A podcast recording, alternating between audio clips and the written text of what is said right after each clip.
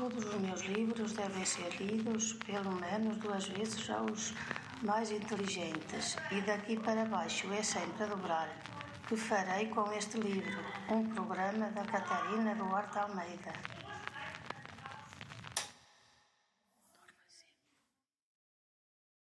Sejam bem-vindos, jovens e séniores que não passam do ramanhete, para mais um episódio sobre a tragédia romântica de Almeida Garrett, o refundador do Teatro Nacional. Se nos episódios passados vos trouxe as obras de dois cineastas portugueses, António Lopes Ribeiro e Manuel Oliveira, hoje dou-vos a conhecer Luís de Freitas Branco, o compositor que compôs para os filmes de ambos. Aliás, puderam já ouvir um pouco da sua obra logo no início do episódio anterior, no diálogo do filme Frei Luís Souza, feito por Lopes Ribeiro. No entanto, a sugestão de hoje é uma peça composta por este nosso belíssimo compositor em 1907 e a que deu o nome de Antero de Quental, um poema sinfónico. Isto porque mais cedo ou mais tarde também Antero de Quental e os seus sonetos completos irão aparecer num destes nossos episódios. Por favor, não deixem de ouvir a magnífica obra deste homem, que deixou imensas e belíssimas obras musicais e que infelizmente parece ter caído no esquecimento geral. Hoje, continuando com essa saga trágica e romântica que é o nosso Frei de Souza, vamos debruçar-nos sobre o recorte das personagens principais, que já conhecemos por alto dos episódios passados. Assim, Manuel de Souza Coutinho, a personagem que depois de ingressar no convento toma o nome de Frei Luís Souza, é um nobre casado com Dona Madalena e com quem tem uma filha Maria. Podemos caracterizar esta personagem como um homem muito lúcido, com uma grande densidade psicológica, que vai pautando as suas decisões por valores como a honra ou a liberdade. É um homem corajoso, determinado e decidido, mas também terno e amoroso na sua relação com a filha Maria e a esposa Dona Madalena. E ao contrário de Dona Madalena, que é uma mulher muito crente, emotiva, que acredita em quase todos os agouros, Sousa Coutinho é um homem muito mais racional. As decisões que toma ao longo da narrativa revelam um homem da razão, com um forte caráter nacionalista, como se pode verificar na cena em que manda atear fogo ao próprio palácio. No entanto, quando surge Dom João disfarçado de Romeiro, começa a revelar-se, afinal, muito mais romântico do que clássico. É mais sentimental, começa a dar ouvidos aos agouros de Madalena e chega até a interrogar se a forma como o pai morreu não será afinal um pronúncio da sua própria morte. Madalena de Vilhena é, nesta trama, o modelo da mulher romântica. É nobre, muito sentimental, muito religiosa, marcada pelo destino, vê presságios de desgraça em quase tudo. Esta personagem é a que vive em maior instabilidade emocional. O terror que lhe provoca a possibilidade do regresso de Dom João, o primeiro marido, nunca a deixam usufruir tranquilamente da felicidade que é viver ao lado do homem que realmente ama. Este terror é ainda agravado pelo estado de saúde da filha Maria, pelas constantes alusões que o Baio Telmo vai fazendo ao regresso do rei e de Dom João de Portugal e, claro, o pecado que lhe pesa na consciência. Isto porque, quando ainda era casada com o primeiro marido, Dom João de Portugal, Madalena já se encontrava apaixonada por Sousa Coutinho e, embora se tenha mantido fiel a esse primeiro marido, considera que o facto de amar Dom Manuel era já por si só uma traição.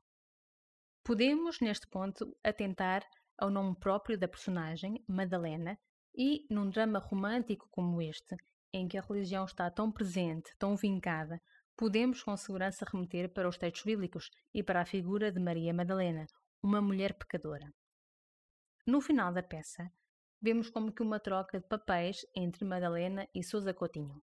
Ele, que até então era homem racional, deixa-se perturbar pela emoção com a chela do Romeiro. Ela, a mulher romântica durante toda a peça, é a que no final se revolta por ser forçada a separar-se do marido e a ingressar num convento. Maria de Noronha, a filha do casal, é uma jovem tuberculosa que representa a mulher anjo romântica.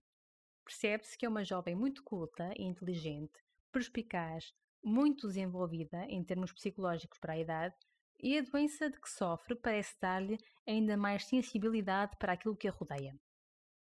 É uma jovem com uma intuição muito apurada e que acredita, tal como Telmo, que a criou, na vinda de Dom Sebastião. É a única vítima deste drama ao morrer tuberculosa, mas também de vergonha ao saber, no final, uma filha legítima. O discurso final que Maria faz é, mais do que uma fala individual de personagem, uma crítica à sociedade conservadora de então e às convenções sociais e religiosas da época. Telmo Pais é o antigo aio ao serviço de Dom João de Portugal e que atormenta Madalena com os seus agouros e profecias sobre o regresso do rei e do primeiro marido. Embora esta não seja uma personagem nobre, está ligada à aristocracia pelo título de escudeiro. É um homem, como podemos ver, muito fiel ao primeiro amo, sebastianista, que acredita no regresso do rei e de Dom João e que por isso condena Dona Madalena e o seu segundo casamento, que considera uma traição. Se, no entanto, no início da narrativa temos um Telmo muito severo com Dona Madalena e com as escolhas que fez, no desenrolar da trama, encontramos um personagem com um conflito interno que o vai humanizar e aproximar de Madalena, a mulher que tanto criticava. A verdade é que, quando Dom João chega disfarçado de Romeiro, Telmo apercebe-se da grande afeição que tem por Maria, que afinal é já bem maior do que aquela que tem pelo antigo amo. A chegada de Dom João, daquilo que tanto esperava, é agora símbolo da desgraça que se irá abater sobre a família. Telmo é a personagem que desempenha o papel de voz da consciência de Madalena e também o papel que o coro tem na tragédia grega. Frei Jorge é o irmão de Dom Manuel. É um homem muito fiel aos seus princípios, sensato e que vai ter o papel de moderador e intermediário entre os restantes personagens. É ele quem está presente quando o Romeiro chega ao palácio e é ele também quem escuta a confissão de Dona Madalena quando se assume como uma mulher pecadora. É também ele quem toma as providências para que o irmão e a esposa sigam a vida religiosa. Ao longo da narrativa, mostra-se muito inflexível na obediência aos princípios da Igreja e não tolera qualquer solução para a situação que passe pela mentira, apesar de se comover com o sucedido. Tal como Telmo, pode ter o papel que o coro assume na tragédia grega. Por último, Dom João de Portugal, o Romeiro, é uma personagem que só surge no terceiro ato. No primeiro e segundo ato é uma personagem virtual ou abstrata, ou seja, está apenas presente na memória dos restantes personagens, na esperança de Telmo e na angústia de Madalena. É por eles que sabemos que Dom João é um nobre fidalgo que foi dado desaparecido em Alcácer Quibir, patriota, fiel ao seu rei, um espelho de cavalaria e gentileza, como vai caracterizar Telmo. Chega ao palácio disfarçado de Romeiro com uma atitude muito severa, vingativa, misteriosa e implacável, como o símbolo de destruição de uma família unida e feliz. No entanto, chega depois a revelar-se muito humano e compassivo com a situação de quem afinal também é vítima, e chega até a pedir a Telmo, o fielaio, que minta sobre a sua existência para não destruir a família de Sousa Coutinho. Dom João é, simbolicamente, o rei Dom Sebastião. Representa um passado de glórias e de conquistas, a era de ouro portuguesa, por um lado, mas também um presente de cativeiro nas mãos dos espanhóis, por outro. O regresso de Dom João, tal como do desejado, é afinal um sonho que se revela bem diferente daquilo que era esperado. Deixemos, portanto, o passado onde ele pertence. Do recorte das personagens principais, passamos para o tempo e o espaço em Frei Luís Souza. Sendo esta uma obra dramática, um texto cujo fim é a sua representação em palco, encontramos o que podemos designar por texto principal, que representa o volume maior, onde estão as falas das personagens, e um texto secundário, que é composto pelas didascálias, que vão fornecendo indicações cênicas, sejam elas indicações sobre o cenário, adereços ou desenho de luz, ou indicações para os atores. Almeida Garrett escreveu esta tragédia romântica em três atos, cada um passado num cenário diferente. Vou só recordar que cena e ato são conceitos teatrais diferentes. Uma cena é um momento de ação em que existe representação. Entrada ou saída de personagens corresponde sempre a uma nova cena. Por exemplo, naquele diálogo que vos trouxe no episódio passado, em que em cena estão Madalena, o Frei Jorge e o Romeiro. O Romeiro diz a Dona Madalena que um homem que muito bem lhe quis está vivo. O Frei Jorge pede-lhe que identifique esse homem nos retratos que estão na parede e o Romeiro aponta para a figura de Dom João de Portugal. Madalena foge espavorida e a gritar de cena. A saída desta personagem é o que vai dar início a outra. Quando depois ouvimos Frei Jorge a perguntar Romeiro, quem és tu? Em cena já só estão duas personagens, Frei Jorge e o Romeiro. Logo, a cena já é outra. Um ato, por sua vez, corresponde a um ciclo de ação. Um ato é composto por várias cenas e muda quando é alterado o cenário. Na nossa peça, o primeiro ato passa-se em Almada, no Palácio de Dom Manuel. Garrett vai nos dar a seguinte indicação no início do ato: Câmara antiga, ornada com todo o luxo e caprichosa elegância portuguesa dos princípios do século XVII. Porcelanas, charões, sedas, flores, etc. No fundo, duas grandes janelas rasgadas, dando para um eirado que olha sobre o Tejo e de onde se vê toda Lisboa. O que aqui temos descrito é um cenário que transmite uma ideia de união familiar, onde habitam personagens nobres, um ambiente de conforto e de harmonia. Na última cena deste ato, Sousa Coutinho vai incendiar este palácio onde habita com a família, que mais não é do que um presságio para a desgraça que os espera mais à frente. Cai o pano no final desta cena e assim, mudando de cenário, mudamos de ato. O segundo ato passa-se também a Almada, mas num outro palácio, o palácio que pertencera a Dom João de Portugal. O autor dá-nos agora esta informação. É no palácio que fora Dom João de Portugal, em Almada. Salão antigo, de gosto melancólico e pesado, com grandes retratos de família, muitos de corpo inteiro, bispos, donas, cavaleiros, monges. Estão em lugar mais compisco, no fundo, o del rei Dom Sebastião, o de Camões e o Dom João de Portugal. Este cenário, ao contrário do que vimos no anterior, é bem mais pequeno, mais austero e bem mais frio, onde nem a iluminação é natural, já é feita com recurso a tochas. O terceiro e último ato tem como cenário a parte baixa deste mesmo palácio de Dom João de Portugal e que comunica com a capela da Nossa Senhora da Piedade. É um espaço subterrâneo ainda mais pequeno do que aquele que vimos no segundo ato e com isto, com este afunilamento dos espaços, o autor vai nos dar uma sensação de claustrofobia. Este afunilamento progressivo aumenta a tensão das cenas e vai ilustrar também a falta de soluções para a situação que Manuel e Madalena enfrentam.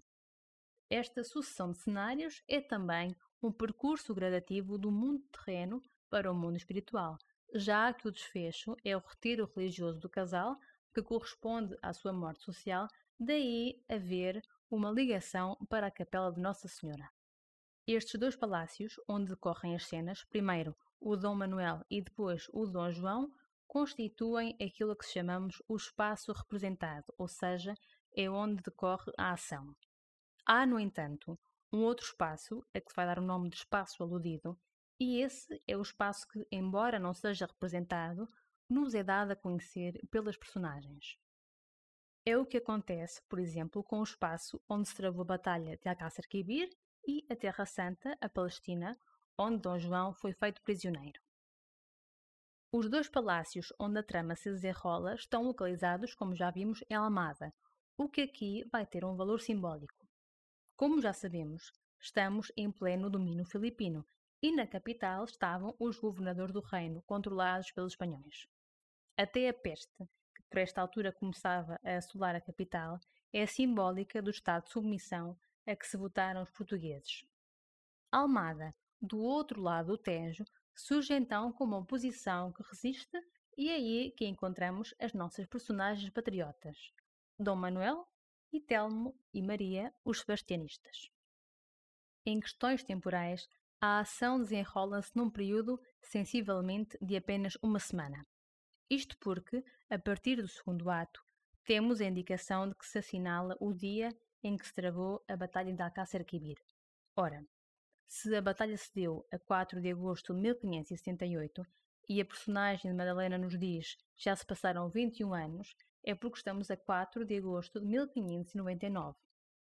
E se sabemos que o terceiro ato acontece na noite desse dia 4 e que o primeiro ato se inicia oito dias antes, é porque o período de ação é de sensivelmente uma semana. O que aqui vemos é uma concentração dos acontecimentos no tempo, feita de forma progressiva, o que, aliado ao afunilamento dos espaços, como já vimos, em que decorrem as cenas, nos dá uma sensação de claustrofobia e de desgraça iminente. Estes três atos, compostos por várias cenas, correspondem à estrutura externa do texto dramático. Olhando agora para a estrutura interna, vemos a organização da narrativa que, por norma, se divide em três momentos. São eles a exposição, o conflito e o desenlace. A exposição, sabemos já, é a apresentação do contexto em que se passa a cena. É a indicação das personagens principais, ou seja, o núcleo familiar de Sousa Coutinho e os antecedentes da ação, a tal referência a Dom João de Portugal, a Dom Sebastião e o desaparecimento de ambos. Esta exposição vai fazer-se nas cenas 1 a 4, sensivelmente do primeiro ato. O conflito é o que vai ocupar a maior parte das cenas na peça de Garrett. O autor construiu este conflito de uma forma gradual para se ir a tensão dramática. Este conflito vai da cena 5 do primeiro ato ao final do segundo ato. O que temos aqui que vai contribuir para esta crescente tensão dramática são a preocupação de Madalena e os constantes agoros de Telmo, a tuberculose de Maria, o conflito entre Manuel e os governadores do reino, que depois culminam no incêndio do palácio, e o clímax na cena final do segundo ato, quando o Romeiro se revela, afinal, como sendo Dom João. O desfecho, o desenlace, dá-se nas cenas finais do terceiro ato, quando as personagens vão abraçar o seu destino. Maria morre tuberculosa e Madalena e Manuel ingressam cada um no convento, auxiliados pelo Frei Jorge. De notar que a peça, embora contendo elementos da tragédia clássica, foi, ao contrário desta, escrita não em verso, mas sim em prosa, e os diálogos, só por esse facto, vão ganhar muito mais fluidez e naturalidade. Apesar desta naturalidade, Garrett vai escrevê-los de forma a que se perceba o estatuto social de cada personagem. Madalena e Sousa Coutinho têm um vocabulário muito rico e até erudito. Frei Jorge, por sua vez, tem as falas cheias de elementos religiosos. E Telmo emprega muitos termos ligados à fidelidade, à lealdade e à servidão. As falas de praticamente todos são, como qualquer exemplar romântico, carregadas de emoção, mas o melhor exemplo que podemos tomar será a personagem de Madalena, que tem falas cheias de interjeições, de frases exclamativas, de frases suspensas, portanto, tudo muito emotivo e romântico. Por hoje, a lição fica por aqui. Grata, como sempre, por vos ter desse lado. Eu estarei de volta na próxima semana com mais um episódio para jovens e séniores que não passam do ramalhete.